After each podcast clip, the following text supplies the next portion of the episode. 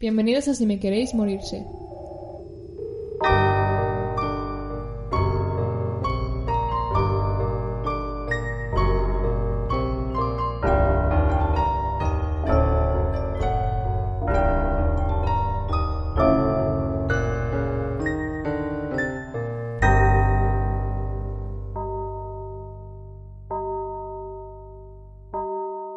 Qué rápida. ¿Has visto?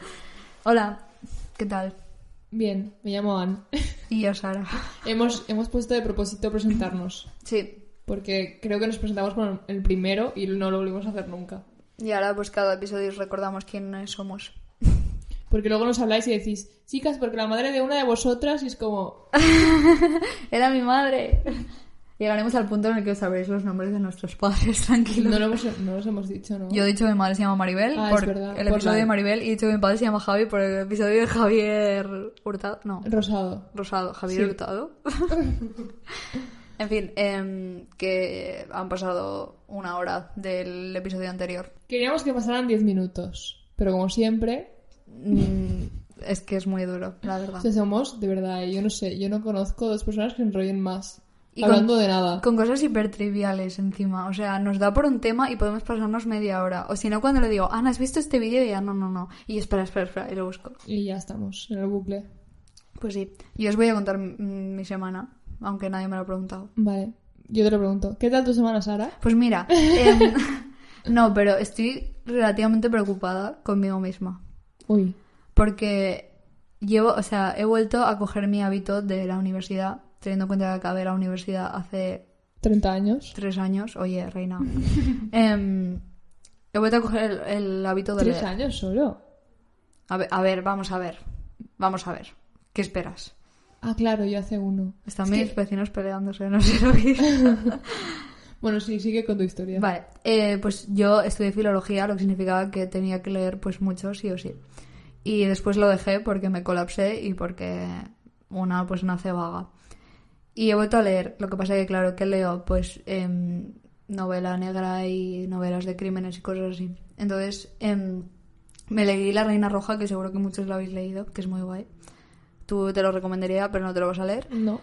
Y ahora estoy con otro que se llama eh, La novia gitana. Entonces son muy guays y son novelas de crímenes. Ujú. ¿Qué pasa? Novelas de crímenes. Eh, llega el fin de semana y si no durante el fin de semana, o sea, durante entre semana, qué mal hablo. Em, investigar casos, mirar documentales, mirar cosas. Tengo pesadillas. Tengo pesadillas con cosas o que he leído en el libro o cosas de casos. Entonces estoy un poco preocupada por mi salud mental. Esa es mi semana. Vaya, Yo preocupada por mi salud mental. pues deja de leer de crímenes y lee cosas bonitas. Pero es que, ¿qué? Pues novelas románticas. Qué pereza. Aparte, a veces hay romance en las novelas de crímenes. Ah, sí. Bueno, Yo quiero de esos. Pero a ver, no sé qué te esperas. O sea, no va el libro sobre, en plan, ay, estamos investigando una muerte, pero nos hemos enamorado. Uy, Entonces, ¿qué, ¿cuál es el O sea, sí es eso, pero no está basa- o sea, no está muy centrado, sino que son, pues, Bueno, que acaban juntos. sí, claro. Pues eso es lo importante. Eso es lo único que yo busco Bueno, a ver, en lo todo lo que miro y lo que leo. Quizás que resuelvan el caso, no sé yo. Bueno, también, claro. Pero bueno, que eso, que tengo un poco un problema. ¿Y tú qué tal? ¿Qué me cuentas? Pues... eh, bien, yo he estado toda la semana, creo que lo he dicho ya en el anterior episodio, en Madrid por un viaje de trabajo y estoy súper cansada porque... porque sí, porque eran muchas horas eh, que no se me hacía tan cansado en plan porque estábamos en una feria y no estaba tan cansada de la feria pero luego en plan parábamos media hora en el hotel y luego íbamos a cenar fuera y en plan el jueves llegué al hotel a la una y media de la noche y me levantaba a las siete Ella, de Rabe. Sí con mis jefes De feria suena que te vayas a la feria rollo. Era un domingo en la tarde, pero autos de La feria Albacete con choque. Ariana Grande. Referencias. Sí, referencias. Em, pues eso, no sé. Y estaba muy cansada. Bueno, Y el caso de hoy, pues lo he buscado hoy porque estaba muy cansada. muy bien. Trabajo, dedicación, esfuerzo. Em, yo voy a empezar ya con mi caso porque va a ser muy largo. Vaya, va, empieza. Sí, el mío es bastante largo también.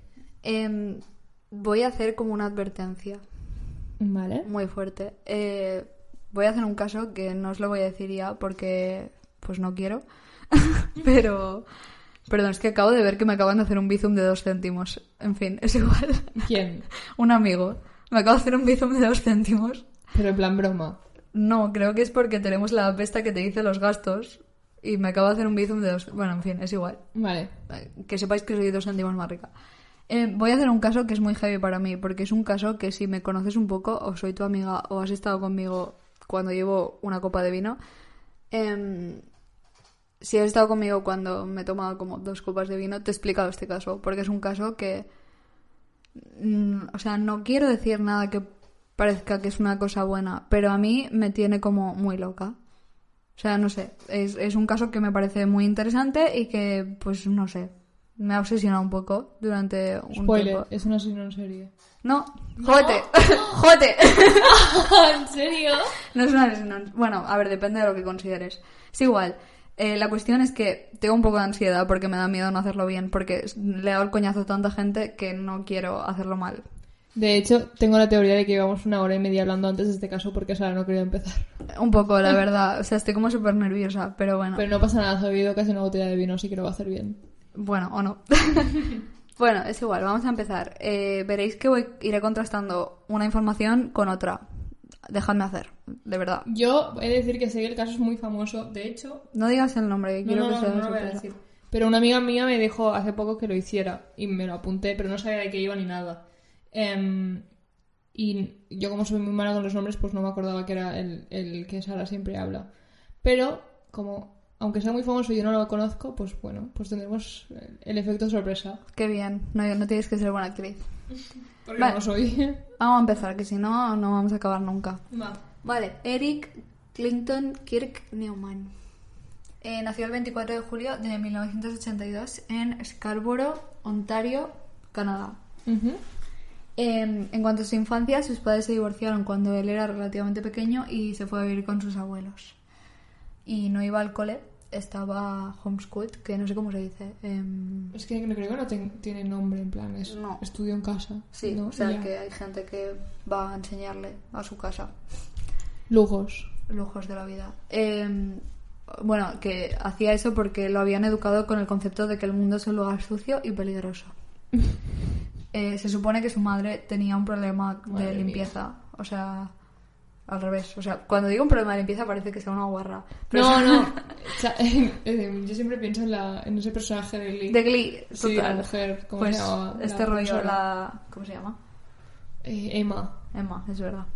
Eh, pues esto, tenía un problema y se ve que no quería que fuera al cole para que trajera los gérmenes y tal. Pero bueno, luego vivió con sus abuelos. Y fue al instituto durante dos años. Sus compañeros de clase y sus profes lo recuerdan como un chaval muy preocupado por su físico y muy- presumido. Se cambiaba mucho el color de pelo y estaba como muy obsesionado con, en plan, su, la ropa que llevaba y su look en general. Sí. En 2002 eh, empieza a trabajar de stripper en un club nocturno local Vale. y al año siguiente, en 2003, apareció en dos películas porno. Vaya. Y en los dos tenía el papel de un hombre heterosexual que se volvía gay. Es mayor de edad, ¿no? Aquí ya. Creo que sí. Es Hace del 82. 82, sí, 2002. Tiene 20 años, sí.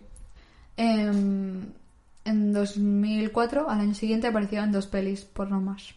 Vaya. Su carrera está Sí, despegando. en alza. Em, Timmy era su nombre artístico, nombre que también adoptó cuando se convirtió en un chapero. Es que me parece súper fea la palabra chapero, pero es que pregunté y es como la palabra. Es que me salía prostituto, pero es como muy feo. Ya, bueno, es que es lo mismo. O sea, Sí, bueno, pues eh, al poco tiempo pues se dedicó a esto. En 2005 lo condenaron por suplantación de identidad y fraude, porque lo que hizo básicamente fue se hizo amigo de una mujer que tenía una minusvalía mental, que tenía una capacidad mental de una niña de 12 años. Y la convenció para que se hiciera un montón de tarjetas de crédito. O sea, este es que es el típico caso en plan que ya apunta maneras en todo lo que hace. Sí. Todo lo que hace es como, no, no, no, no. Y con estas tarjetas de crédito compró, en plan, cosas por el valor de 10.000 dólares en tiendas de muebles y electrónica. Me pasa. Me pasa. Eh, inicialmente también lo condenaron por abuso sexual de esta señora, pero luego retiraron los cargos, no sé por qué. Y su abogado, años después, dijo que esto de que hubiesen retirado los cargos le cambió un poco como su concepción de la sociedad en general. Supongo que básicamente que se podía como salir un poco con lo que quisiera, ¿no? Aunque no, no hay especulaciones sobre si realmente abusó sexualmente de ella. Mm, Ya. Presuntamente. Me encanta. Presuntamente. Em, él se declaró culpable de fraude y suplantación de identidad Vale. y le sentenciaron a nueve meses en la cárcel que no llegó a cumplir por cosas estas de pagar. Pagar, pago. Creo que sí, ju- juraría que sí. No sé cómo funciona muy bien esto y tampoco quiero dar muchos Si detalles. tiene dinero, ¿para qué se lo roba a la otra chica? Bueno, no tenía mucho dinero. En 2006 empezó a salir con una mujer trans que se llamaba Barbie Swallows. vale. Elección interesante de nombre. Y más tarde dijo que él quería hacerse famoso a cualquier coste y que su piso era como una especie de altar a, sí a él mismo. Que se pasaba la vida como mendigándole a todo el mundo que por favor le hiciera fotos y luego pues tenía su piso ahí lleno de sus foticos. Este chico no está bien. En shock. Estamos hablando de él porque es una persona normal y Pero corriente. es que esto es muy heavy, tía. Eh, en abril, meses después de estar juntos, Barbie decide romper con él y ese verano Eric cambió su nombre legalmente a Luca Rocco Magnota. Chan, chan, chan. Sí. Bueno, ahora ya en plan lo sabéis. Lo... Igual hay gente que no. No, Bueno. igual hay gente que no lo ha visto como yo. Bueno, y si no habéis visto y os suena el nombre es porque hace poco Netflix sacó un documental que en inglés es Don't Fuck With Cats, en castellano es A los gatos ni tocarlos. Que trata sobre el caso de Luca. Es una locura. Entonces, eh, no sé si lo he dicho antes ya, pero que yo sabía de este caso antes, de este documental, y tenía la info en plan de antes. Entonces, em, lo que voy a hacer es contrastar la info que había antes del documental con la que hay en el documental, porque básicamente sale gente involucrada en el caso que habla de cómo fue las cosas. Entonces, Sí, no soy vale. yo mm, quien para desacreditarlos. Pero voy a seguir otra línea temporal, porque no soy un documental yo, ni una guionista. Soy una persona. Iba a decir una investigadora, ella. Em, bueno, Luca debía 17.000 dólares y se declaró en bancarrota por los motivos de enfermedad, imposibilidad para pagar deudas y desempleo. Me pasa también. Me pasa también. Oye, que no puedo, en plan, pagar las deudas por desempleo.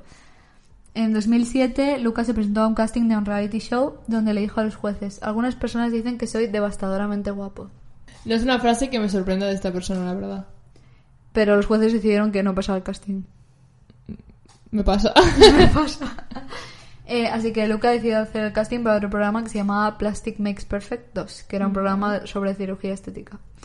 Porque, pues, obviamente estaba el retocado. Se había operado la nariz, se había hecho dos trasplantes de pelo y planeaba ponerse implantes de músculos en los pectorales y en los brazos. Vaya. Que bueno, sin más. Ves un poco lo que No sabía que se podía hacer lo de ponerte implantes de tampoco, músculos. Pero bueno. En 2007, el diario Toronto Sun em, publicó una historia después de haber encontrado un montón de rumores en internet de que Luca Magnota, un señor que no sabían ni quién era, estaba saliendo con la asesina en serie Carla Homolka. Que si no la conocéis, es una asesina que se la conoce como la asesina de colegialas porque mató a tres niñas con su marido. Que es bastante conocido. Hostia, no sabía de este caso yo. Pues en plan, de la señora esta. Es bastante conocido. Creo que, en plan, a los dos se los conoce como... No, creo que lo estoy mezclando con otro caso. Nada, no he dicho nada. Em, Bueno, algún día lo podremos hacer, ¿no? Sí, sería interesante. Vale. Em, no el próximo episodio, por favor, un break del mundo de Luca. De canadienses. Sí. Em, y él mismo, Luca, llamó al diario para desmentir los rumores. Que bueno, el diario estaba como un poco flipando porque no sabían quién, hacía, quién era hacía dos días y de golpe, pues ahí lo tenían. Em, lo que pasó básicamente es que la gente del diario entró en internet para ver en plan quién era este señor, si se habían perdido algo, porque ahora de golpe en plan les llamaba, estaba por todos lados en internet y, y había como 6.000 páginas de fans, obviamente los rumores con Carla y un montón de vídeos sobre él, sobre su vida, ta, Mm. Que no habían encontrado nunca antes. Pero la gracia de todo esto es que estos vídeos, bueno, to- estos vídeos, estos posts y todo lo que había en internet había sido creado por Luca él mismo. Vaya. Sí, maravilloso. Yo no, o sea, yo no tengo tanto tiempo libre. No, y es que aunque lo tuviera, creo que no es lo que haría, ¿verdad? ¿Te imaginas? En plan, Ana Hacer- está saliendo con David Bisbal. hacer vídeos en plan rollo. Sí, el, el típico slideshow de fotos, en plan, que van pasando música. fotos con la música. Dramática. Le pondrías en plan... Con fotos desde que eres un. Sí, la Garbanzo. primera foto, sí, mal recordado encima, maravilloso. Em, básicamente se hacía varios usuarios para publicar estas. Esto es muy cosas. heavy, eh. Esto es muy heavy. Y en 2008 le había pillado el gustillo a esto de tener 6.000 usuarios para ir publicando cosas. Em, iba pues creando rumores sobre él mismo y con otras de, las, de sus mismas cuentas defendiéndose diciendo que no eran verdad.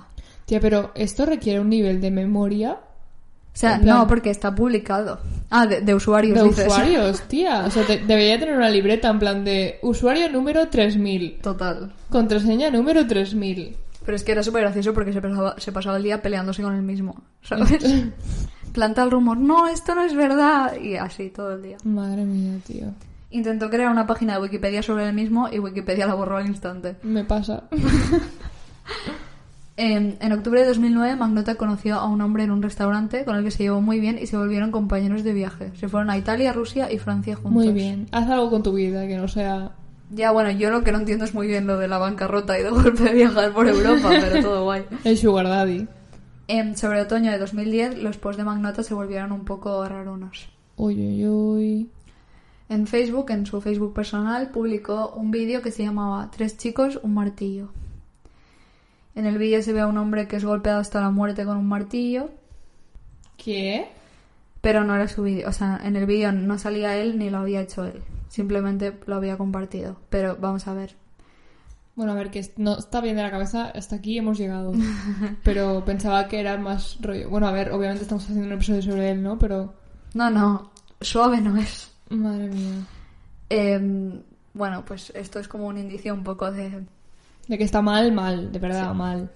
Eh, y obviamente los rumores de que tenía una relación con Homolka empiezan a crecer porque sigue publicándolo en todos lados. Él. Sí, con diferentes usuarios, obviamente, pero sigue publicándolo. En un post sobre él mismo, como si fuera una persona externa, Sí. eh, Luca escribe: Luca no puede vivir si no hay caos en su vida, es lo único que le hace sentir importante. Madre. Es como hiperirónico porque te estás como autoanalizando, pero en tercera persona. Ya, ya, es muy O sea, la gente se plantea, ¿realmente pensaba eso sobre él mismo? ¿O, O era un- quería que lo pensaran. Claro. O sea, ¿es un, autoana- ¿es un autoanálisis En plan, sabes que estás mal. o estás creando un personaje? Ya. Es que es como muy raro. Eso es raro. En fin. El 1 de diciembre de 2010 sale un vídeo titulado Un chico, dos gatitos. Vale. Tienes, Yo Tienes cara de que no me va a gustar la cosa a decir. es que no sé si decírtelo, te lo digo en serio, en plan... sé que suena como la tontería más grande del mundo, pero es que yo cosas contra los animales es que me, o sea, me, me pueden. Me dan ganas de sacarme los órganos y morirme yo antes, ¿sabes? Es que somos de ese tipo de personas que vemos una peli de miedo y si le pasa algo al perro, Yo la pago. no quiero verla. Entonces, te doy las dos opciones. Si quieres te cuento lo que pasa en el vídeo, si no te digo un resumen general y pasamos por Yo prefiero que me, eh, que me evites los detalles. O sea, quieres... Vale. Em, un pequeño disclaimer antes de que sigamos. Se está parando todo el rato el audio, entonces si hay cortes raros en la edición que yo voy a hacer, es porque eso, en plan, hay ratos que se como que se bloquea el ordenador que está grabando y no sé si está grabando o no, entonces paramos un segundo de hablar. Si es si veis algo raro es por eso, ¿vale? Seguimos con la historia. Vale. Pues en el vídeo sale un hombre con, en plan, una capucha y mata a dos gatos. Ahí está, en plan, lo que quieres, si quieres que te cuente cómo o no. Y seguimos, en plan, ahí está tu decisión. Pero es él. A ver. o sea, a ver. Ya, pero antes no era él. ¿Por Podría, te no lo estoy contando? podría no ser él. Mm, Sí, ¿cómo, cómo los mata? Dímelo. Me duele el corazón, eh, te lo digo en serio. Eh, los mete en una bolsa y quita el aire con una aspiradora. No, no, no, no. No quería saberlo. Es que te lo he dicho, es que este episodio pues se reír un montón. ¿no? ¿sabes? Pensaba que sería algo en plan... No, como, o sea, ¿cómo no va a ser salvaje si no te lo quiero Tía, contar? ya, pero pensaba que serían pues patadas o algo no, así. no, es que es muy duro. Dios mío, tía. En fin, vamos a seguir, va, va, no hay, está, no hay dolor, no hay dolor. Ay, no puedo. Obviamente, pues, amantes de los gatetes y los animales en general, pues, se enfadan, en plan, obviamente, es que no voy a poder estar Estoy a normal. punto de llorar. Lo entiendo, la verdad. Se crea un grupo de Facebook dedicado a buscar al creador del vídeo, pues para encontrarlo. Matarlo. Em, y básicamente empieza todo follón. Aquí empieza un poco el timeline del, Del documental. del documental. Vale. El documental explica de primera mano dos de los creadores del... O sea, dos de las personas que se involucran en buscar a A esta el persona. creador del vídeo. Em, bueno, los dos utilizan al principio seudónimos para unirse al grupo, pero bueno, ella sí que dice su nombre, él en ningún momento dice su nombre, que me pareció guay. Eh, entonces, el problema es que en el grupo era un grupo público que ponía eh, buscar al asesino de gatetes para justicia. Vale. Dejémoslo ahí.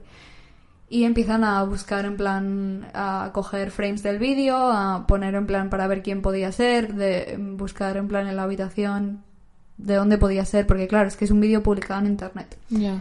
Entonces, ¿cuál es el problema? Que eh, Luca se mete en el grupo con sus usuarios Inventados. 6.000.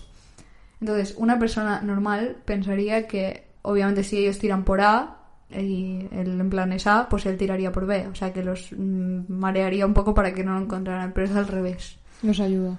Sí, Claro, evidentemente el tío quiere ser conocido. pero bueno. Em, de hecho, en una de las ocasiones publicó una foto de él con los gatetes en la mano, aún vivos, pero con la cara esborronada. O sea, emborronada. Pero lo publicó desde un usuario random. Desde un usuario random, claro, sí, sí. O si no lo enviaba por mensaje. Vale. Entonces, aquí se une eh, una especie de protectora de animales, que es muy gracioso porque son como señores mayores como hiperfibrados, que tienen un vídeo así súper... como si fueran la policía. Sí. Que bueno, el tío dice como... Dice, bueno, buscamos justicia para los maltratadores de animales. Dice, bueno, dentro de la ley. Y le dice, ¿pero qué hacéis realmente? Y el tío se ríe en plan, no quiero que me detengan. Es en plan, los matamos, ¿sabes? O sea, suena a sicarios de, de abusadores de animales. ¿Qué dices? No sé, así, es como muy bizarro, pero es guay. O sea, el tío es guay realmente. Pues esta gente que tiene una audiencia super heavy, porque hay mucha gente que lo sigue, publican un post diciendo que le darían 5.000 dólares de recompensa a quien ayudará a arrestar a este señor.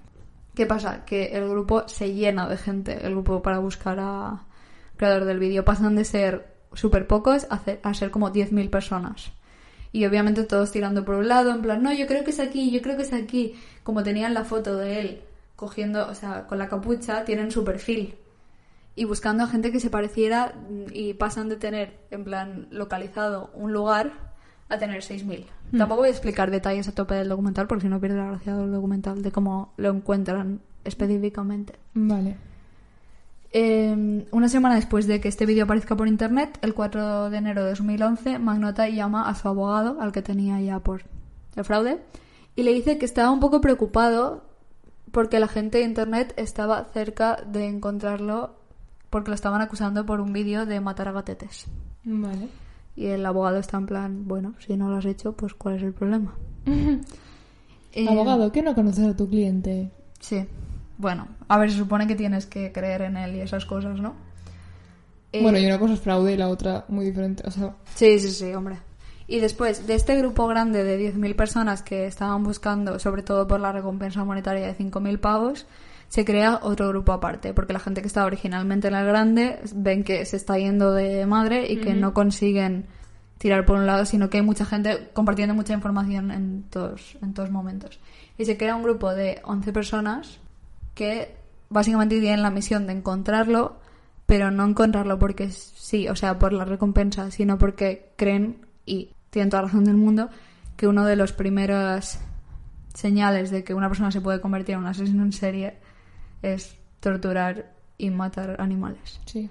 Entonces, su misión es encontrarlo para pararlo y que no escale la cosa. Vale, me parece fantástico. A mí me parecen súper guays, la verdad. Espero que lleven capas porque son héroes. Ella. Esta gente se dedicó a analizar el vídeo al milímetro. Básicamente lo que hacen es coger el vídeo y pasar frame por frame. En este frame analizan los muebles, la ropa que lleva, y lo comparan con otras fotos que hay en internet.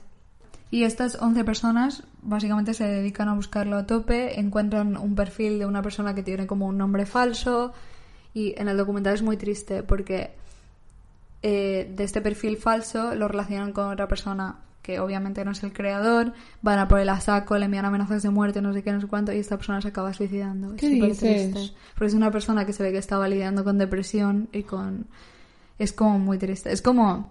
A ver, si habéis visto el documental, sabéis que hay como una parte de denuncia a la sociedad por ir a tope por una persona. Mm. Pues esta persona acaba quitándose La la, cultura vida. de cancelar a la gente. Es, es terrible. Pero a ver, también está la parte buena. O sea, la gente va a, a tope a por una persona que ha matado de forma Sí, brutal. eso, eso a me los parece gatetes. bien, en plan, pero ¿qué pruebas tenían de que había sido el otro? No, no, fue una idea de olla del grupo de mm, 10.000 personas. Ah, vale. Sí. Qué putada, tía. Es terrible. Qué heavy. Bueno, total, que reciben mensajes, obviamente de los perfiles falsos de Luca, dirigiéndoles a, a por él a tope. Y esta gente se dedica a buscar las 6.000 fotos que hay en internet de él porque las ha publicado él mismo Sí. y a ver dónde vive para poder alertar a la policía de dónde él vive. El problema es que en noviembre de 2011 aparecen más vídeos de él matando a gatetes. No. Aquí paso, o sea, no te lo voy a decir. Vale. No me da la gana. Es como más cruel. Pero no te lo voy hay muchos. Hay dos más. Vale. O sea, está el primero que te he dicho y dos más. Joder. Aparte de uno de él jugando con los gatos muertos, que no nos aporta nada, la verdad. O sea, es que sabes que tengo miedo de que pase, que lo encuentren y que vayan a la policía y que la policía no haga nada porque no, ¿sabes? ya, ya, ya. Bueno, vale, seguimos. Ese es mi miedo. Esto se empieza a viralizar a tope, obviamente, de que hay una persona que no para de subir vídeos matando a gatetes de forma cada vez más cruel y que no está pasando nada. Entonces, el diario The Sun, el diario británico, publica una historia sobre el asesino de gatetes, diciendo pues que lo que está pasando y que la gente está buscando para encontrarlo. Y el redactor recibe un mensaje anónimo diciéndole que mm, Luca, que es el que se supone que presuntamente está haciendo los vídeos, está en Londres y le dice dónde se hospeda. Madre mía. Entonces este redactor coge y va hacia allí con una grabadora puesta. Entonces va directamente y le pregunta, ¿eres tú? Y el tío, no, no, no, no, no sé qué, me, está- me están... Está, alguien está difundiendo rumores sobre mí, pero yo no soy. Y el tío como loco. semi riéndose en su cara diciéndole, pero ¿por qué? En plan, ¿quién? Si tú no eres nadie. Claro, en plan, ¿pero por qué? O sea, y el tío, no, no, no, no quiero decir nada, no sé qué, simplemente están difundiendo cosas sobre mí. Y le cierra la puerta en la cara. Es que está, es tan random. Y aparte Madre piensa que es un tío canadiense. ¿Qué hacía en Londres? El tío está... Es que es, es tan raro, de verdad. Tía, ¿eh? vaya puto loco. O sea, vaya puto loco. Dos días después de este encuentro, el diario recibe un mail amenazándoles de una persona misteriosa, diciendo la próxima vez que sepáis de mí estaré produciendo más películas en las que habrá humanos, no solo gatitos. Mm, policía... Arroba policía 911. 911. El diario se lo dijo a la poli, pero la poli dijo que no podía hacer nada porque no Es había... que, ¿ves? Por eso tengo miedo, porque la policía es una incompetente. Total. Total, en 2012 el grupo este de 11 personas de detectives amateurs está a tope. En plan, saben quién es Luca, sabe que está loco de la cabeza, sabe que, saben que es él el creador de los vídeos de los gatitos y están intentando hacer todo por decirle a la policía, o sea, le van enviando toda la evidencia a la policía, Sí, pero es que eso les da igual. sudan de ellos. Claro. Hasta que no maten a una persona. Es que. em, de hecho, el grupo este de 11 personas re- o sea, reciben info de que Magnota ahora está en Montreal. Y lo, o sea, lo confirman comparando las farolas que se veían en una de las fotos en las que salía. Es tan fuerte, son tan guays esta gente. Son muy guays, la verdad. Sobre esta época, después de Luca, van a peor. Empieza a compartir cosas. Ah, pero que sigue subiendo... Sí, sí, sí, él súper activo, ella influencer en sus redes, a tope. Pero no vídeos de gatitos. No. Solo tres. Solo tres. Vale, vale, bueno, vale. tres más el de jugando con los gatitos. Pero en- en esta vez los pues empiezan a ir a peor. Empieza a compartir cosas sobre necrofilia y cosas así. Madre mía. Dios, sálvanos. Bueno, ¿estás preparada? No, la verdad. Del 15 al 16 de mayo empiezan a aparecer en internet referencias a un vídeo llamado Un lunático, un hielo Que era un vídeo que no estaba en ningún lado. O sea, había posts en foros rollo, ¿dónde puedo ver el vídeo? Pero el vídeo no estaba. Pero el vídeo no estaba. o por ejemplo, bajo un usuario que era Anonymous Girl 4, en un foro de psiquiatría había un post diciendo estoy haciendo research sobre el vídeo de un lunático, un picahielo y quiero saber qué opináis, basados en, la- en las acciones del hombre, en plan si creéis que es un psicópata, cómo, cómo creéis que es. Y era un vídeo que nadie había visto, que no estaba en ningún lado. Y después de estos posts, Luca desaparece de sus redes por unos días. Mm, vale. El 24 de mayo, Jun Lin, un estu- estudiante de Concordia University, no llega a su puesto de trabajo. Y al día siguiente se publica el vídeo Un lunático, un picahielo. En el vídeo, vamos a hacerlo rápido porque no quiero, en plan, Vale. hablar de ello. En el vídeo sale un chico joven atado a una cama, lo apuñalan varias veces con lo que parece un picahielo, lo desmiembran, le dan eh, trozos del cuerpo a un perro y también hay necrofilia y canibalismo. Vamos a Todo ahí. en el vídeo Todo en grabado. el mismo vídeo, sí, Y eso estuvo en internet. sí. Lo publicaban en una web que era Best Gore. Tía, what the f- O sea... Ay, Dios mío. Esto creo que es el peor. O sea, creo que es... Te lo he dicho. Yo- Creo que es lo peor que y te lo estoy resumiendo mucho. Mucho. Yo ahora mismo igual, igual no me acuerdo en plan, pero creo que es el peor caso que hemos hecho. Bueno, no. Bueno, sí. Yo creo que a nivel de gráfico Sí, claro, pensar que hay un vídeo eh, me choca más. Porque, por ejemplo, me estoy acordando también que lo pasé fatal con el caso del canibalismo. Sí. Del chico japonés lo pasé fatal. Pero al menos no hay un vídeo. En plan, pensar que hay un puto vídeo de esto, que esta persona se puto grabó mientras había... Es que No veas el documental. Porque, en plan, no sale el no vídeo, pueden poner eso. pero sale pausado y cosas así. Ay, Dios mío. No lo veas. No lo veas. Y si a vosotros también os está resultando un poco difícil, no veáis el... el- Porque también hay trozos de los vídeos de los gatitos, no lo veáis. No. Em, cuatro días más tarde, un partido conservador de Ottawa recibe un paquete con un pie humano. ¿Qué dices, tía? Y también días más tarde, otro partido liberal recibe el otro pie.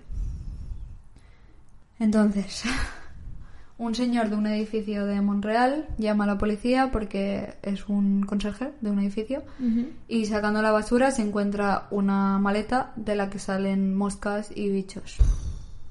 La policía va ahí y se da cuenta de que en la maleta hay un torso humano. Qué horror. O sea, qué puto horror. Entonces, por suerte, Luca no tardó en ser un, un sospechoso principal, por no decir el único. Claro, de, de esto no quería que lo encontraran, ¿no? Había vídeos de él yendo a la oficina de correos a enviar los pies. Había vídeos de él entrando al edificio con Jun Lin. Había vídeos de él dejando un montón de bolsas de basura el mismo día que había quedado con él. Obviamente incluyendo pues las que encontraron. Y bueno, estaba todo hiperdocumentado en vídeo. De hecho, donde encontraron el torso era en el mismo edificio en el que él se estaba quedando, en Montreal. A ver, pero es que no me sorprende, en plan... Este chico quería que lo... Es que... Hicieron un registro del, edificio, del piso en este edificio y se encontraron que estaba como muy vacío, pero al hacer un test de estos de luz vieron que estaba todo lleno de sangre. En plan, la cama, la nevera, la mesa, la bañera, todo. Eh, de hecho, había un armario que dentro, en una de las paredes, había escrito: Si no te gusta el reflejo, no te mires en el espejo, no me importa. Literalmente, I don't care, no me importa. Que es como lo que más le dejó la, la, policía que hizo el caso, lo explica. Dice que es como lo que más le, la dejó loquísima, porque dijo: el no, le no me importa, este es como una declaración de que literalmente no tiene ningún tipo de escrúpulos, de que no le importa nada, no le importa haber quitado una vida, no le importa nada más, ¿sabes?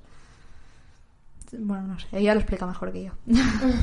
No, estoy es que estoy flipando, en plan, no tengo reacción porque estoy flipando. Días después, eh, la policía identificó a la víctima, por suerte, porque claro, hasta ahora solo habían encontrado ya. partes. Y Pero, pero sabían que era del vídeo, ¿o no? Tardaron un poco. En de hecho, en el documental lo explica, claro. Vale. Claro, la gente, el grupo este de 11, de, de 11 personas Mm. Vieron el vídeo porque lo, en plan lo publicaron, lo vieron y se lo enviaron entre ellos y ellos, es- o sea, ya sabían que era Luca, es que lo sabían. Y en el documental explican cómo se pasaron días y días esperando a que saliera la noticia de que habían encontrado un cuerpo. Porque es que ellos sabían que, que había sucedido eso. Sí. Entonces la policía encuentra el cuerpo y no es hasta días después que la policía relaciona el vídeo con el cuerpo. Y claro, en el vídeo se, ve, se veía la, ca- la cabeza de Junlin. Mm. Y ahí es cuando lo relacionan y lo identifican con un estudiante que venía de China que se habían conocido por Craigslist, que es como el foro este... Es un- como una especie de foro estadounidense que sirve para todo, es como un mil anuncios. Vale, es que, digo, ¿eso no es para vender cosas? bueno, y para todo, en realidad. Ah. Había puesto un anuncio de, en la página gay y pues... En fin. El problema es que Magnota se había pirado a Francia justo después del asesinato. Vaya, vaya, vaya. Hijo de puta, da la cara. Eh, esto es un proceso como hiper largo, porque de Francia pasa, en plan, están a punto de pillarlo, va como, va como extrayendo a la policía, pero yo lo voy a resumir, porque Vale. no es como es lo más Sí, por favor, porque quiero verlo ya encerrado. Y consiguieron encontrarlo en Berlín. ¿Sabes dónde? ¿Dónde? En un, in- en un internet café de estos, como en un ciber, leyendo historias sobre sí mismo en el ordenador. Lo odio. O sea, Es buenísimo porque en el documental sale el señor del ciber, en plan el dueño, que se ve que le gustaba mucho leer las noticias. Y claro, en ese momento era un caso hiper grande. ¿y Porque por qué no sé nada de esto si se te hace nada? En plan. Ya. Bueno, fue muy grande en Francia porque es donde se piró, justo Mm. después de asesinar. Y se creó como una especie de alerta general, en plan, oye, si veis a esta persona lo llamaban el carnicero de Montreal. O sea, era como muy heavy. Y se piró a Alemania sin que nadie se diera cuenta. O sea, cuando la Pues gente no dio- estaban mirando mucho, ¿eh? la gente, bueno, tenía pasaportes eh, falsos. Ya me imagino. O sea, cuando se piró a Francia, ti- tienen imágenes que salen en el documental de él en el aeropuerto, pasando seguridad, pasando a la puerta de embarque. Y de hecho, eh, Canadá da la, la señal a Francia en plan, oye, mira, va vestido así y lleva esto en plan en cuanto llegue a pillarlo. Pero claro, él ya había llegado, se va moviendo, o sea, es que es una locura. Es una locura. Usa como diferentes nombres. Dicen que se disfraza. Yo no lo he visto tan disfrazado. Simplemente se pone una peluca de, mm, negra y ya está. Mm. Pero bueno. Eh, pues entonces ya lo habían pillado en Berlín. Y obviamente directamente de Berlín se fue a Canadá otra vez para poder... A tu puta casa que te vas. Pero lo que es como súper... O sea, me parece una de las cosas más feas de este caso es que cuando lo habían pillado, Magnota ya había enviado las manos a guarderías de Canadá. ¿Qué O dices? sea, me parece como la más fea. O sea, ¿qué, put- ¿qué le pasa? Le pasan muchas cosas en la cabeza, pero tía, o sea... Bueno, la familia de Junlin obviamente pues dijo que les había destrozado la vida y las reacciones en China fueron bastante heavy porque durante unos años no querían que la gente se fuera a estudiar ni a, Norteamérica porque pensaban que el asesinato había sido motivado por la raza ujú. de Junlin y hubo como una paranoia muy heavy. Em, de hecho, el padre de Junlin, vol- bueno, los dos, sus padres volaron a Canadá para el, para el juicio y el pobre señor se desmayó durante el juicio Ay, porque tía, no me digas esto. no podía aguantar en plan las imágenes y es que me voy a poner a llorar, o sea, no puedo Yo lo muy mal, la verdad. Y por suerte esto no lo comentan en el documental. O sea, el documental se los ve a ellos yendo al juicio y no se ven nada más. Pero he leído que se ve que el pobre señor, claro, le pusieron los vídeos Es que, tía... y es como se ve que se desmayó porque como que no podía aguantar Hombre, más. tú dirás, yo es que... No puedo, no puedo. No puedo, he dicho, no puedo. Em, la verdad es que una de las cosas que me ha parecido súper interesante, en plan en el documental ponen el interrogatorio cuando lo en plan, llega a Canadá Sí. y el policía que lo interroga, que también sale en el documental, es como todo lo contrario a lo que me imaginaba un, interro- un interrogatorio. ¿Por qué? Porque está en plan, ¿cómo estás? No sé qué, no venimos aquí a hablar de en plan si lo has hecho o no, porque sabemos que lo has hecho, en plan, pero como súper amable todo. Eh, Luca le dice, tengo frío, no sé qué, y le trae una, un suéter, dice, me das un cigarro, le da un cigarro, o sea, es como súper amable, entre comillas, es en plan, bueno, en plan, sabes que las consecuencias, o sea, lo que haces tienes con- tiene consecuencias, pero todo dicho como una forma súper suave. Es en plan, lo único que queremos es que nos des un- una razón de por qué para poder salvar a la familia, porque lo único que nos importa es darle una explicación a la familia de por qué ha pasado esto, no sé qué. Pero es como muy suave, me parece como muy bien. Me parece bien. Porque es que le pilla a otro poli y es en plan, mira, Me desgraciado. Ya. Porque es que encima después de marear a toda la policía, todo el mundo estaba pendiente de él, una locura. Todo el mundo había visto trozos de los vídeos, es que es, es muy heavy.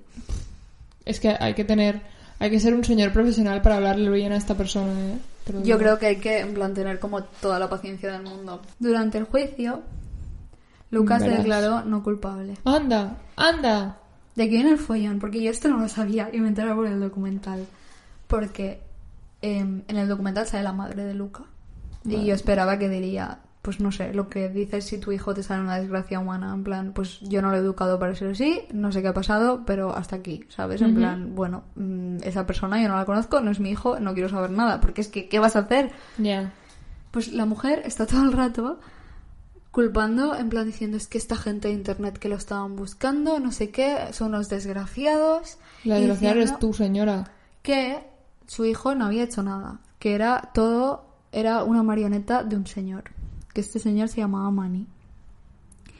Y Manny se supone que empezó siendo un cliente de Luca y acabó siendo como una especie de, no sé, señor que lo acosaba y que le pegaba y que le obligaba a hacer los vídeos matando a gatitos y le obligó a hacer el vídeo matando a Junlin y a matar a Junlin. Vale. Entonces, el problema de todo esto, y que en, la, en el documental lo explican muy bien, es que todo esto realmente se, eh, se demostró que Manny no había existido en la vida. O sea, no había pruebas de que ese señor existiera. Vale. De hecho, dijo, no, es que la noche que maté a Junlin, él estaba en una furgoneta afuera. Pero bien- eso él también lo dice, no lo dice solo la madre. No, no, lo dice él. O sea, ella lo dice porque su hijo se lo ha dicho durante un montón de Vale. tiempo. Que de hecho es lo que flipa, flipa a su abogado. Su abogado sale diciendo, es que no me había dado cuenta de que este hombre llevaba preparando su defensa un año y medio. O sea, se inventó el personaje de Manny un año y medio antes de cometer el crimen. O sea, lo tenía todo pensado desde hacía un año y medio. En, en el documental hacen una referencia a que Luca estaba como muy obsesionado con la cultura pop en general. O sea, tenía eh, pósters de pelis, estaba muy obsesionado con todas las pelis, con American Psycho, que no me sale cómo se llama ahora en castellano, la peli. Y ponen como el, el ejemplo de que todo lo había hecho para imitar películas que le gustaban sobre psicópatas. Estaba bastante eh, obsesionado pues con asesinos en serie y con asesinos. Pero básicamente era una forma para él de llegar al- a ser famoso. A ser famoso. Ya. Porque es que le daba ya igual a qué nivel había intentado ser modelo, no le había salido, había intentado entrar en la tele, no había salido, pues lo que le quedaba era, vio que en plan Jeffrey Dahmer, Ted Bundy y toda esta gente eran famosos, pues para adelante. Madre mía. El 12 de abril de 2013, obviamente declararon a Magnota culpable de asesinato en primer grado, de abusar de un cuerpo humano, de distribuir material obsceno y de usar el correo, en plan cartas, para distribuir material obsceno. Y acoso criminal también. Em, y el 16 de julio de 2013, que esto me pareció muy interesante, la policía también juzgó al dueño de la web donde Magnota publicó el vídeo. ¿Sabes a qué te he dicho la de Besgore? Sí. eh, por corrupción general de la moral. Que bueno, me parece bien, porque se ve que era una web donde la gente publicaba gore de mentira, en plan efectos especiales y maquillaje y cosas estas, pero dicen que el dueño cuando publicó, o sea, cuando aceptó publicar el vídeo de Magnota sabía que estaba que era un asesinato real. Ah, pues vaya, Entonces, de pues mm, a la cárcel, qué pena. Eh, Magnota tiene cadena perpetua a la cárcel sin posibilidad de revisión. Me parece bien. Y actualmente se dedica a enviarle cartas a todo Cristo hablando de su vida en la cárcel y de su vida en general. Ojalá mm, nadie nunca te publique nada, porque tengo miedo de que eso pase. Ahora hablamos de esto. Hay fotos de él dentro de la cárcel, relajado, vestido de Versace, con pósters de Marilyn Monroe en su celda. Dice que su vida en la cárcel le recuerda a una vida universitaria porque siempre tiene las puertas de la celda abiertas, que tienen fiestas de pizza night, Sí, los cojones. que tienen en plan comida italiana, chocolate, no sé qué, que trabaja cinco días en la cocina de la cárcel y que el resto se lo pasa escuchando música o leyendo. Hay gente que dice que, que en plan que se lo inventó todo por, por seguir su fantasía, pero hay gente que dice que está en una cárcel que no es de alta seguridad, que es como ya, pero seguridad. aunque no sea de alta seguridad, No tengo ni todo idea. lo que dice no creo que sea verdad. Puede ser que algunas cosas sí, pero... En 2017 se casó con un compañero de prisión que no está ni en su misma cárcel, que se conocieron por una web de citas para presos. ¿Por qué Pero existen esas cosas? No se han visto nunca. Ya, ni, pero- Ni se van a ver. O sea, no tiene sentido tampoco.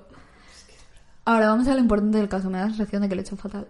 Vamos a hablar de dos cosas. Una, el problema, que es lo que plantea el documental. Estamos... Por hablar de este señor le estamos dando lo que realmente quiere. Por la respuesta es sí. Sí. O sea, punto. Es lo que habla el documental. Que el final, bueno, si lo habéis visto, tampoco os estoy spoileando nada. Bueno, os estoy spoileando con el caso en general. Eh, la- una de las señoras que estaba en el grupo plantea el hecho de... Porque claro, ellos de hecho estaban activos mientras Luca estaba pues escalando hacia asesinar a una Sí. persona. Y él estaba metido en el grupo y él sabía que lo estaban buscando. Entonces ella dice que se siente de una forma culpable porque cree que creó el monstruo que acabó Sí, hombre, matando a una persona. vamos a ver. No, pero le estaba dando atención. Sí, sí, claro, pero a ver, es que este chico hubiera conseguido atención de cualquier manera. Ya, lo En único plan- que fue gente que se fijó mucho en él. O sea, y de hecho hay un momento en el que con uno de sus usuarios, Luca, se graba en el casino donde trabaja la señora que explica que ¿Qué estaba en el grupo. Entonces ella sabe que personalmente sabe quién es. ¿Sabes? O sea, Mm. él activamente sabía quién era esa gente que lo estaba buscando y que... Entonces es lo que comenta ella. Para él todo es un juego. Sí, claro. Entonces ellas participaron en su juego. Sí, pero es como que caíste en la trampa. O sea, no tienes culpa de caer en la trampa. Ya, o sea, intentaron como hacer el mal menor eh, intentando O sea- buscarlo. Porque obviamente lo que has comentado pasó. O sea, esta gente le dijeron, tenemos 6.000 pruebas de que este señor... Claro, va, va a hacer algo, va a ser... Es que sí, sí. Y la policía es que no les cogía el teléfono, no les contestaba los mails, no, no Pues no tienes ninguna culpa. O sea, que, que vas- no puedes hacer más. En plan, ¿has visto un vídeo que te hace pensar que esta persona va a ser esto? ¿Qué vas a hacer? ¿Ignorarlo? Ya, Hubiera acabado pasando. En plan, hubiera acabado pasando. supongo. Porque Y- si no hubieran sido estos 11, hubieran sido otras personas. Si subes un vídeo matando a gatos, Sí, pero el problema es que el grupo de 10.000 personas realmente solo encontraron este grupo pequeño, ¿sabes? Y al final uno de los policías le pide meterse en el grupo para ver toda la evidencia que, han- que tienen durante todos estos años. Es que es Sí. fuerte, son dos años y pico, creo que estuvieron Mm. siguiéndole la pista. Y el documental acaba con la mujer diciendo, rollo, "El- hemos alimentado al monstruo y señala en plan a la cámara y dice, ¿y tú? Que te acabas de tragar un documental de tres horas sobre él, pues igual. que es el problema. Entonces, eh, la segunda parte que quería comentar. Em, a mí este caso me tiene loquísima, no por la crueldad que tiene, sino porque yo eh, visito el Reddit de True Crime cada día. O sea, me gusta leer cosas. Bueno, eh, por eso tengo un podcast. Y es que no dejan de haber posts que parece que son de Luca. Es que ese es el problema, que la gente de verdad cree que Luca tiene acceso a Internet y a Reddit porque aparecen posts como si fueran fans de Luca defendiéndolo. ¿Qué dices? Y Es no que sigue ser- pasando a día de hoy. Pero es no, que ese es el no problema. puede, no puede ser gente. en Hay una persona que sí que la tiene localizada, que es una fan loca que tiene tatuada Magnota en la pierna. Pero la otra gente son usuarios que aparecen y se desactivan al mes defendiendo a Luca.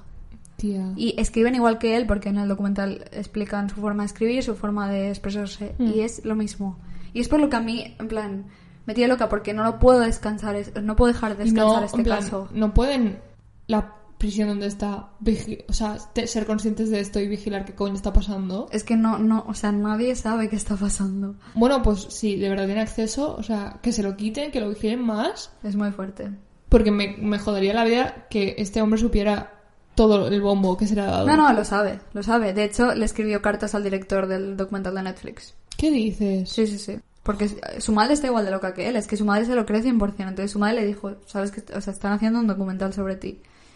Y él, pues, es- está súper contento con todo esto. Me duele la cabeza. Este caso me está dando dolor de cabeza. O sea, creo que lo he explicado como muy mal, la verdad. Espero haberle hecho un poco de justicia. Pero es que es una locura de caso porque es la persona más ególatra del mundo. Realmente creo que sí. O sea, creo que nunca... Es que yo no he visto nada igual. Yo tampoco. Encima, luego te enseñaré una foto, vas a flipar. Em, Me lo imagino como emo. no. No, es como, no sé, como muy operado. A ver. Em, pero el problema es ese, que yo no lo puedo dejar descansar. Se me olvida Luca Magnota y a los dos días aparece una fan loca, entre comillas, en Reddit, hablando de... Yo creo que Luca Magnota era em, inocente. Y todos los comentarios de Reddit son en plan, Luca, deja internet. Tía. Es que todo el mundo activamente está en plan, es que es él. Aparecen usuarios de Twitter también, Magnota Fan, defendiéndolo, que solo son cuentas que se supone que se dedican a defender que era inocente. Cuando nadie en el mundo lo cree, es que Es nadie que cree. Es imposible creer. Y son cuentas que aparecen solo para defenderlo, solo para comentar en post de Reddit de hace dos años de él. Y es que literalmente los las respuestas de esta gente son en plan, mira, ya está Luca aquí otra vez. Madre mía. Y por eso a mí me tiene como hiper obsesionada, porque no he visto a una persona tan obsesionada consigo misma en mi vida. Estoy impactada, o sea, no voy a decir nada. En plan, estoy impactada. Yo es que me podría pasar tres años hablando sobre este hombre y me da la sensación de que lo he hecho muy mal. Pero espero que veáis el documental. De verdad, miradlo. Son tres episodios de una hora cada uno, pero vale mucho la pena para entender. No, es que para no entender qué está pasando. No entender nada. Sí que es verdad que en el documental lo mencionan. eh, Luca tenía problemas. En plan, Luca estaba diagnosticado con esquizofrenia, Vale. que nunca se comentó. En, el documental no se habla en ningún momento. Su padre también estaba diagnosticado con esquizofrenia y no se habla de esto. Es un qué. O sea, ya asumes que esta persona está enferma mentalmente claro. porque si no, no haría lo que está haciendo. Sí. Pero yo creo que es importante decir, vale, pues al menos está diagnosticada, está encima de la mesa, ¿sabes? Ya. En fin, voy a callarme ya, pero no me voy a callar en mi vida. Estoy como hiper alterada. Yo estoy... Yo, a mí me has dejado en shock. Yo el documental, en plan, tapa la pantalla como he hecho yo con Lo los quiero vídeos de ver, o sea, lo quiero ver, la verdad. Ah, Yo lo quería ver porque la poca gente que me habían dicho que lo habían visto me habían dicho que lo mirase.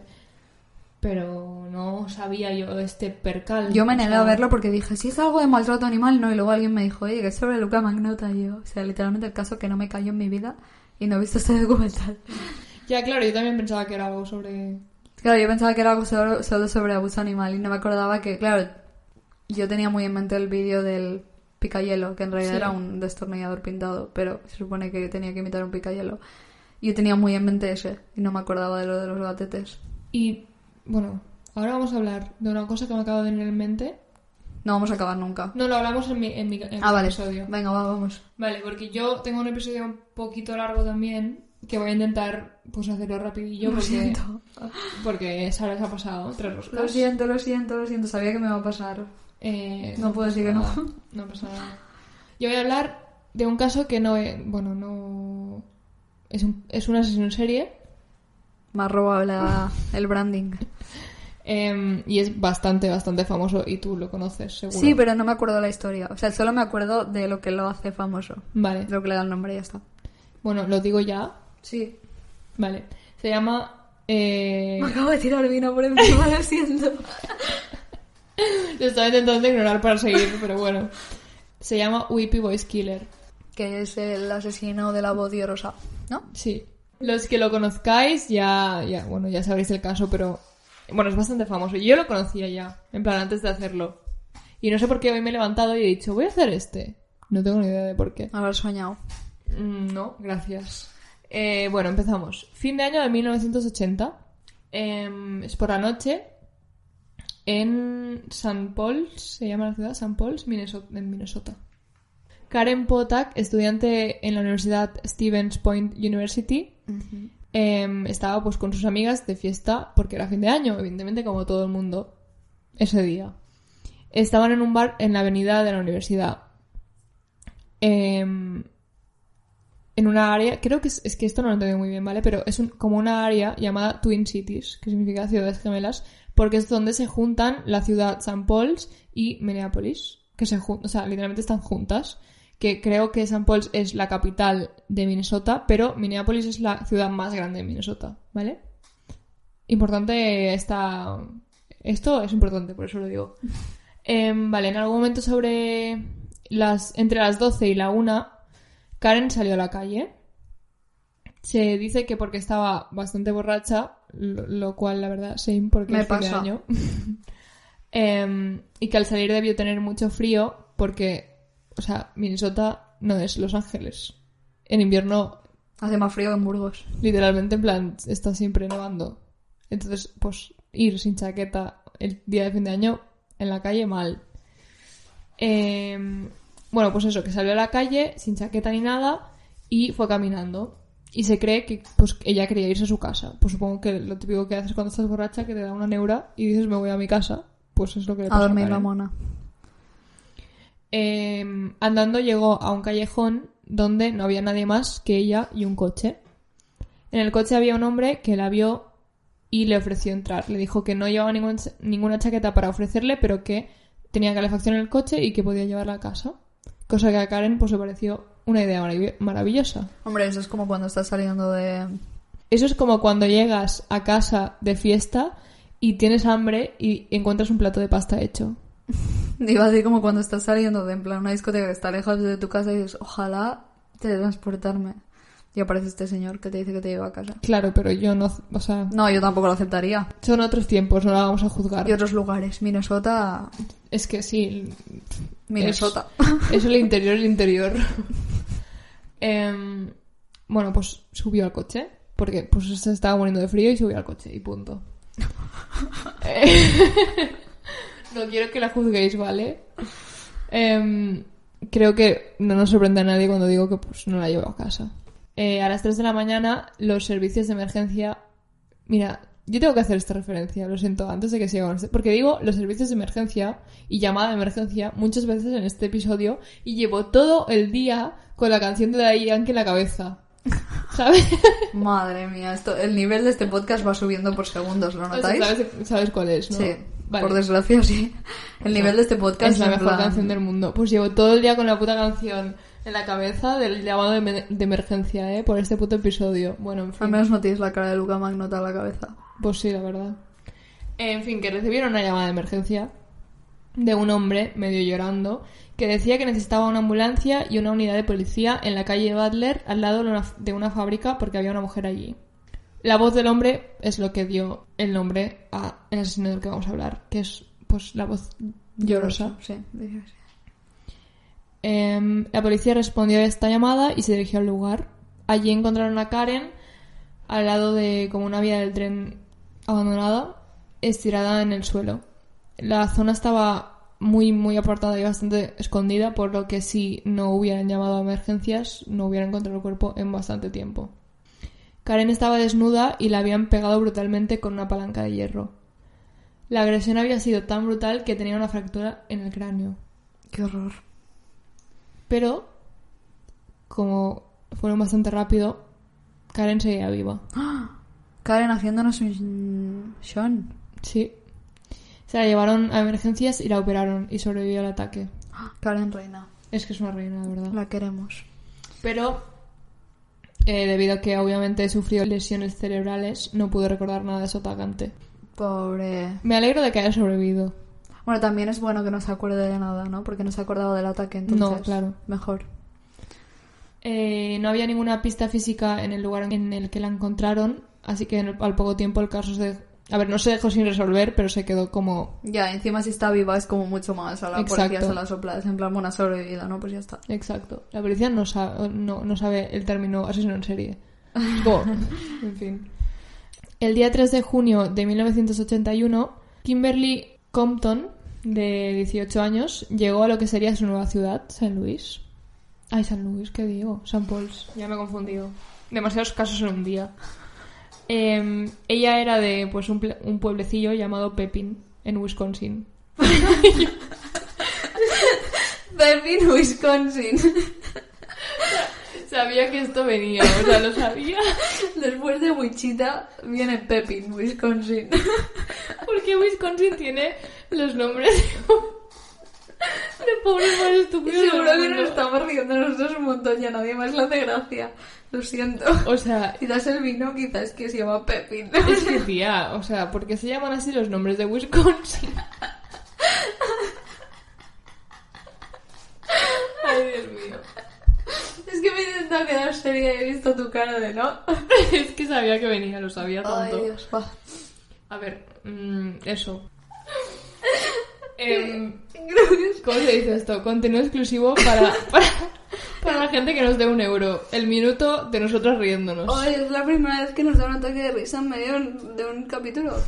Bueno, lo he cortado, ¿vale? Pero sigo. Vale, va. Era un pueblo en plan super rural donde vivían como mil personas, por lo cual mudarse a la capital de Minnesota para Kimberly era algo súper emocionante. Ey, a Hannah Montana. Sí, real. Eh, Kimberly se acaba de graduar también del instituto, por lo cual estaba, tenía 18 años y estaba a tope con la Estaba vida. muy feliz. Bueno, pues cogió un bus de su pueblecillo a la ciudad y cuando llegó...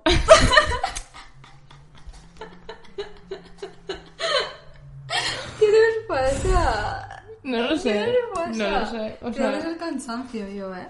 puede ser, la verdad. Bueno, di que cogió un bus, ¿no? Eh, cogió un bus del pueblo a la ciudad y cuando llegó a St. Paul's alquiló una taquilla en la estación de bus para dejar sus cosas mientras comía algo. Fue a comer justo delante de la estación en un restaurante llamado Mickey's Dining Bar.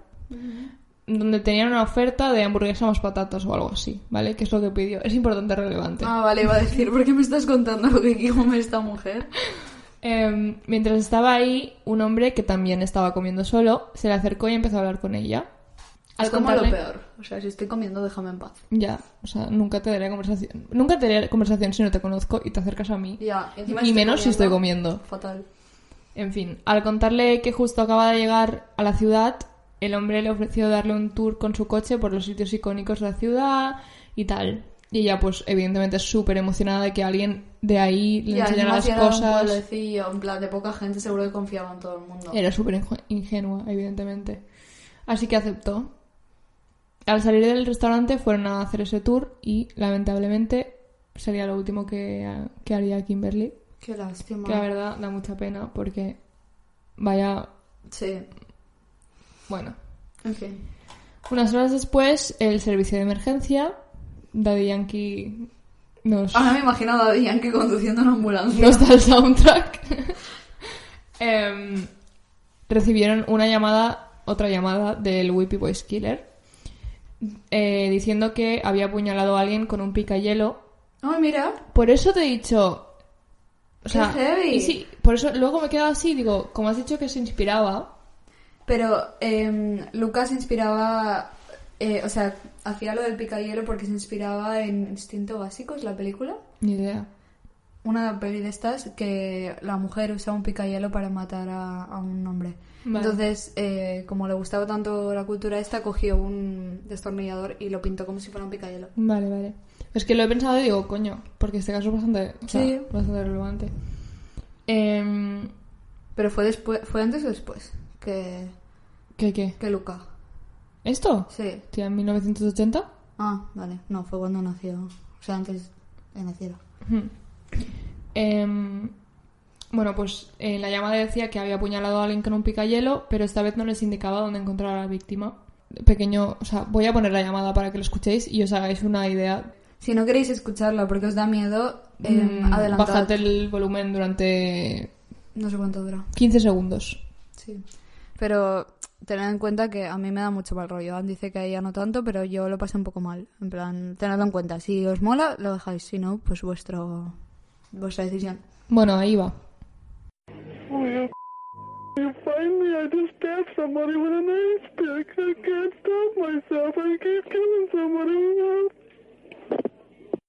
Vale. A la policía les costó unas horas más, pero finalmente encontraron el cuerpo de una chica en una carretera que estaba sin acabar. Por lo tanto, una zona completamente desierta. El sitio tenía unas bonitas vistas del río Mississippi, por lo que se asume que eso fue lo que utilizó como excusa para que Kimberly saliera del coche. Kimberly había sido apuñalada 61 veces Qué heavy. y había muerto por pérdida de demasiada sangre. Pobre. Es que encima no murió en plan de un Ya, o sea, murió como las consecuencias de las puñaladas, Sí, ¿no? es súper triste. Es que es muy triste porque, pobrecita, en plan, tenía 18 años, acaba de mudar a la ciudad. Me sabe fatal. O sea, me sabe fatal todo, pero sí que me sabe muy mal. La policía al principio no sabía quién era, porque pues no llevaba nada con ella, pues solo llevaba la llave de la taquilla, por lo que encontraron sus cosas y la pudieron identificar. Entonces, cuando después de hacer la autopsia, descubrieron que tenía restos de Ah, amiga. carne sin Y patatas. digerir. Exacto. Entonces hicieron la relación y fueron al bar de delante de la estación de autobús a preguntar. Y ahí la camarera pues les dijo lo que pasó, ¿no? Que ella estaba comiendo y que un hombre se le acercó, hablaron un poco y luego se fueron juntos. Qué horror. Por algo que no entiendo, no entiendo muy bien por qué la mujer, o sea, la camarera no, igual no se acordaba de la cara de él, igual no lo miró mucho, pero no lo, claro. no lo identificó. Bueno, tía, yo qué sé. Ya, pero ¿qué quiero decir? Pero No podría sé. haber en plan dado algo, ¿sabes? Ya, pues que pero no si hay nada. trabajas en un restaurante quizá pasan 18.000 caras y no te acuerdas. O sea, Ya. tampoco, no sé. Bueno, em, unos días después, la policía recibió otra llamada. Esta vez decía, bueno, os la pongo y si no queréis, eh, 15 segundos después, Ujú. lo explicamos. Allá va. Don't talk, just listen. I'm sorry what I did to Compton. I couldn't help it. Don't know why I had to stab her. I am so upset about it. I keep getting drunk every night. I can't believe it's just like a big dream. Just, I can't think of being locked up. If I get locked up, I'd kill myself. I'd rather kill myself to get locked up. I'll try not to kill anybody else. Vale, pues básicamente lo que decía es... eh, lo- bueno, lo digo literalmente porque es como la famosa. Sí. Dice, no habléis, solo escuchad. Lo siento por lo que le hice a Compton. No puedo evitarlo. No sé por qué tuve que apuñalarla.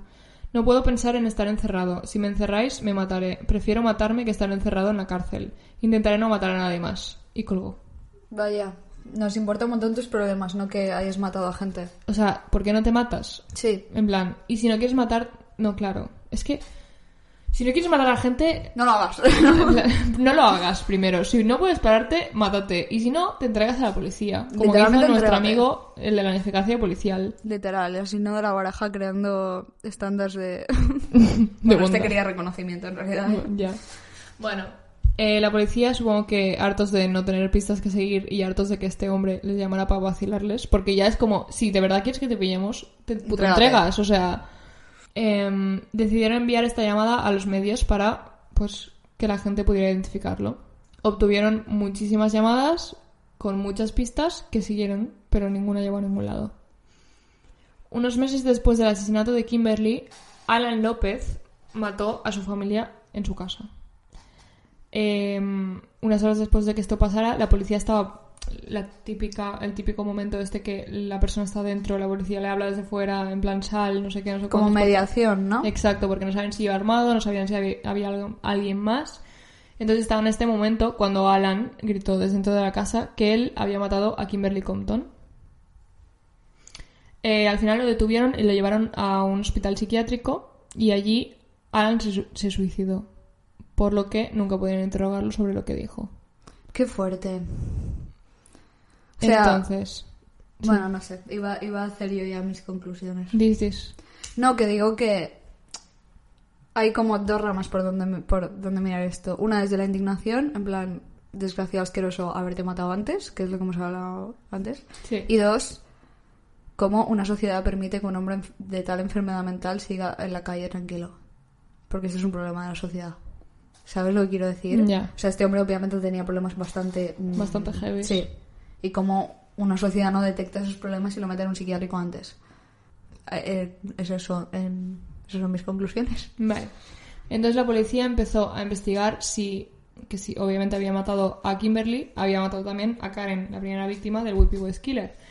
Entonces em, vieron que Alan ese día del asesinato de Karen estaba en un hospital psiquiátrico, o sea que sí que le habían detectado algo ya, Ah, pero justamente ese día tenía un día libre. Entonces eso encajaba. Pero unos días después descubrieron que resulta que el día del asesinato de Kimberly, Alan había pasado la noche en la cárcel, por lo que la confesión desde el principio había sido falsa y Alan no había matado ¿Qué dice? a nadie, o sea, a su familia sí, pero Esto no me acordaba. sí, esto, bueno, fue como lo único que tuvieron durante unos meses y lo único que Bueno, a investigaron. ver, si era un hombre que estaba enfermo mentalmente, quizás se autoconvenció que fue él. Puede ser. Total, que desde el principio había sido una confesión falsa y no sirvió de nada y volvían a estar, pues, desde cero. ¿Pero la llamada era él? ¿La llamada de Whippy Boys Killer? Sí. No. Ah, vale. No, no, él solo lo gritó desde su casa y Ah. entonces empezaron a investigar. Unos meses después de todo este percal, el 6 de agosto, eh, Bárbara Simons estaba tomando algo en un bar de Minneapolis. Estuvo bailando pues todo el rato y bailando básicamente con un hombre que estaba ahí, que conoció ahí. Y hacia el final de la noche, em, cuando fue a pedir otra bebida a la barra, le dijo a la camarera algo que a la camarera le pareció un poco raro, que es que le dijo em, algo rollo, espero que sea majo porque me voy con él. Eh, la camarera pues se quedó un poco ok, ¿Por qué me cuentas tu vida? ¿no? exacto, pero igualmente es, fijó su atención Hombre, claro. en el chico porque dijo, no sé. Hombre, Eso a es muy raro. sí. Esa noche la policía recibió otra llamada de el Whippy Boys Killer. Decía literalmente, otra vez empezaba, por favor no habléis, escuchad, lo siento por matar a esta chica, la he apuñalado 40 veces.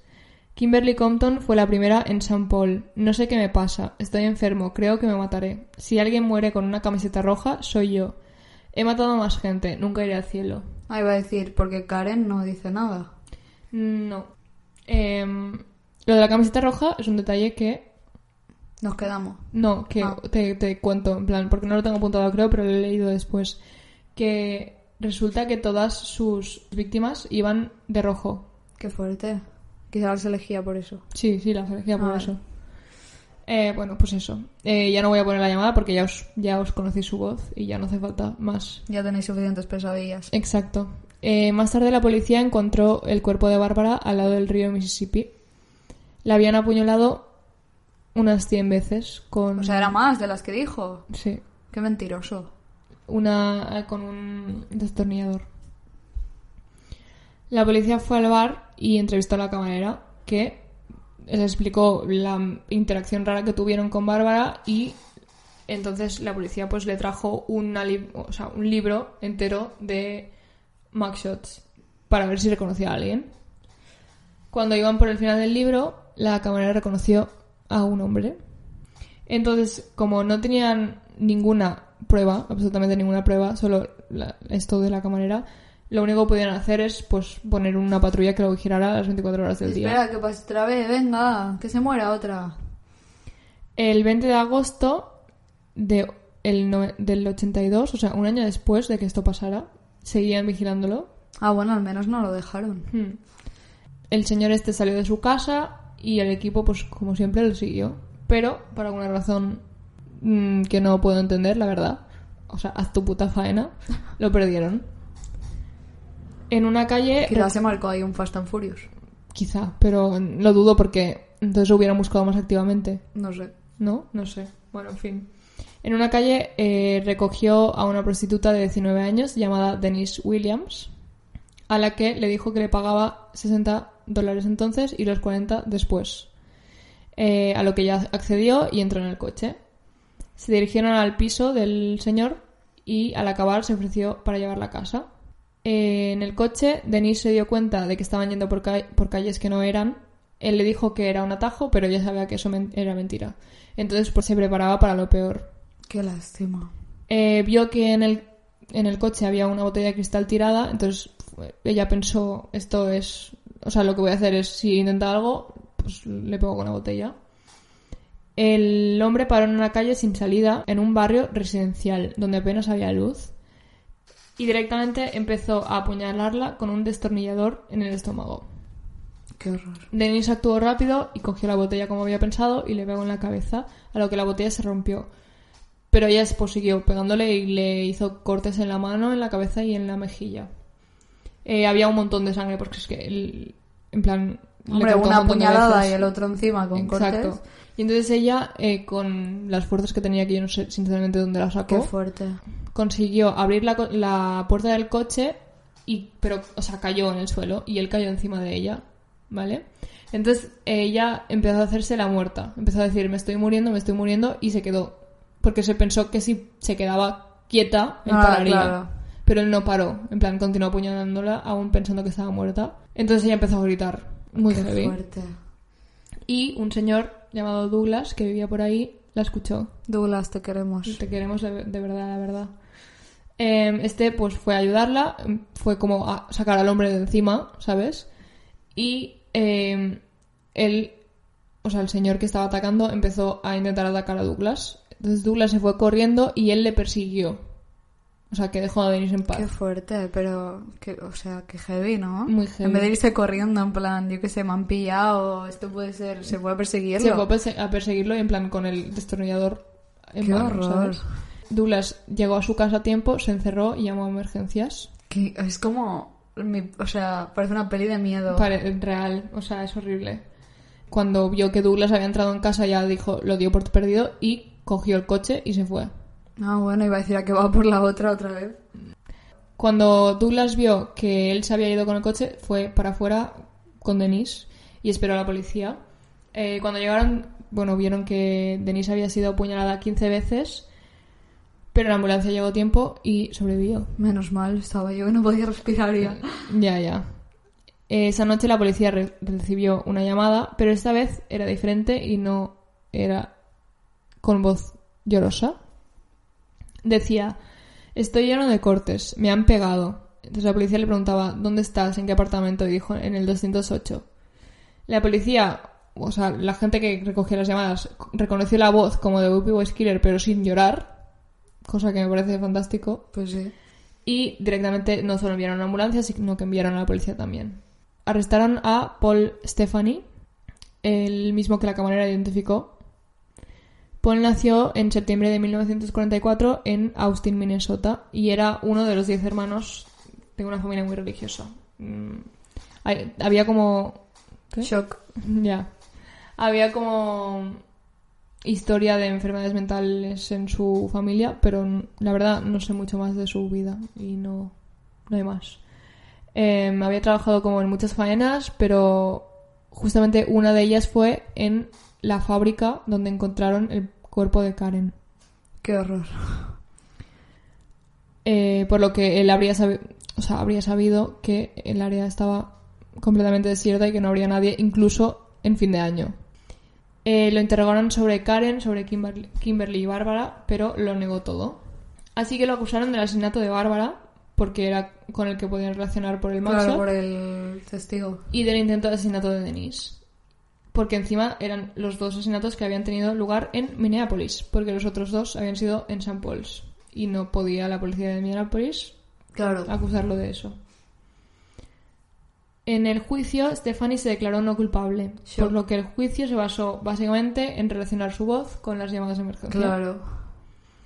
Eh, trajeron a un experto que concluyó que, aunque eran muy muy parecidas, no podía decir con certeza que fueran la misma. Pero entonces eh, la policía trajo a declarar a su madre y a su hermana. Escucharon la- el audio y dijeron que sí que era la voz de su Qué hijo y de su fuerte. hermana. Esto sí que es una buena familia, no como la de madre de Lucas. En La plan, si la has cagado, la has cagado. Sí, si eres un hijo de puta y un asesino, eres un hijo Eh, de puta y eres. asesino. Y ya Total. está. Entonces le declararon culpable y le, em, le cayeron 40 años por el asesinato de Bárbara y 18 por el intento de asesinato de Denise. Me parece poco. La verdad es que sí. Yo me esperaba cadena perpetua. Ya, pero claro, no están contando con los otros dos. Es igual, en plan un asesinato. Bueno, no sé. La policía de St. Paul's, que esto es, me- a mí me toca un poco lo que viene siendo los cojones. eh, es que es delicada ella.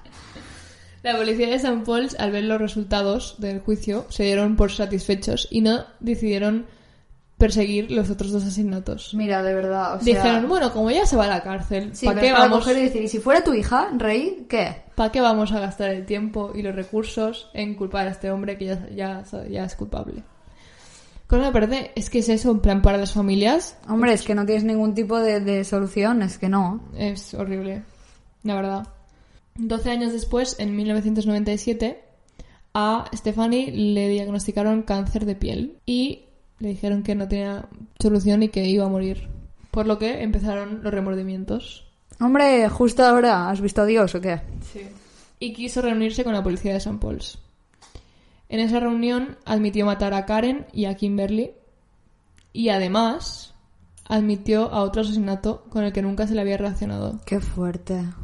Eh, el asesinato era el de Kathleen Gre- Greening. Todas K, ¿eh? Menos Bárbara y eso. Es verdad. Las primeras. Karen, Kimberly, Kathleen y luego de ella fueron Bárbara y, Sí, la- las que y no. Denise.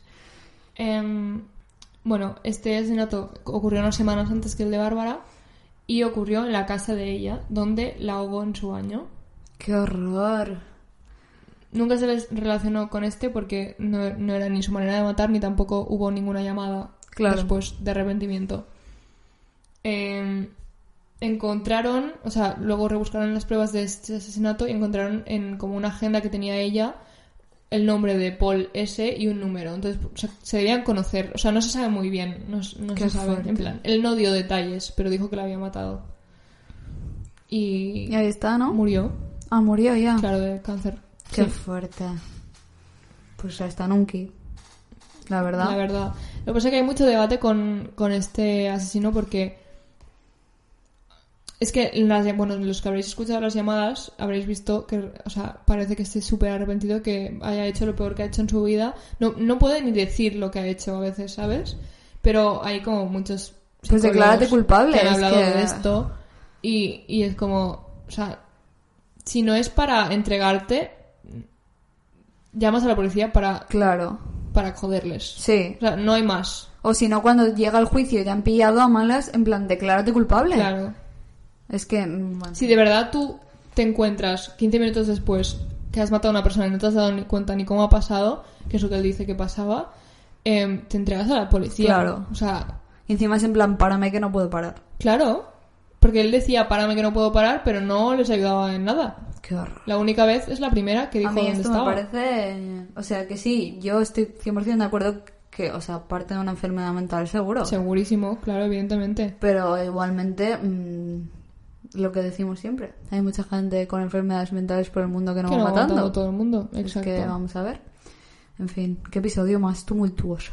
O sea, vosotros igual no lo habéis notado, pero No, no, yo estoy, que no sé en qué año estoy, en qué día estoy. Esta noche tendré pesadillas, seguro. No sé si con Luca o con este señor.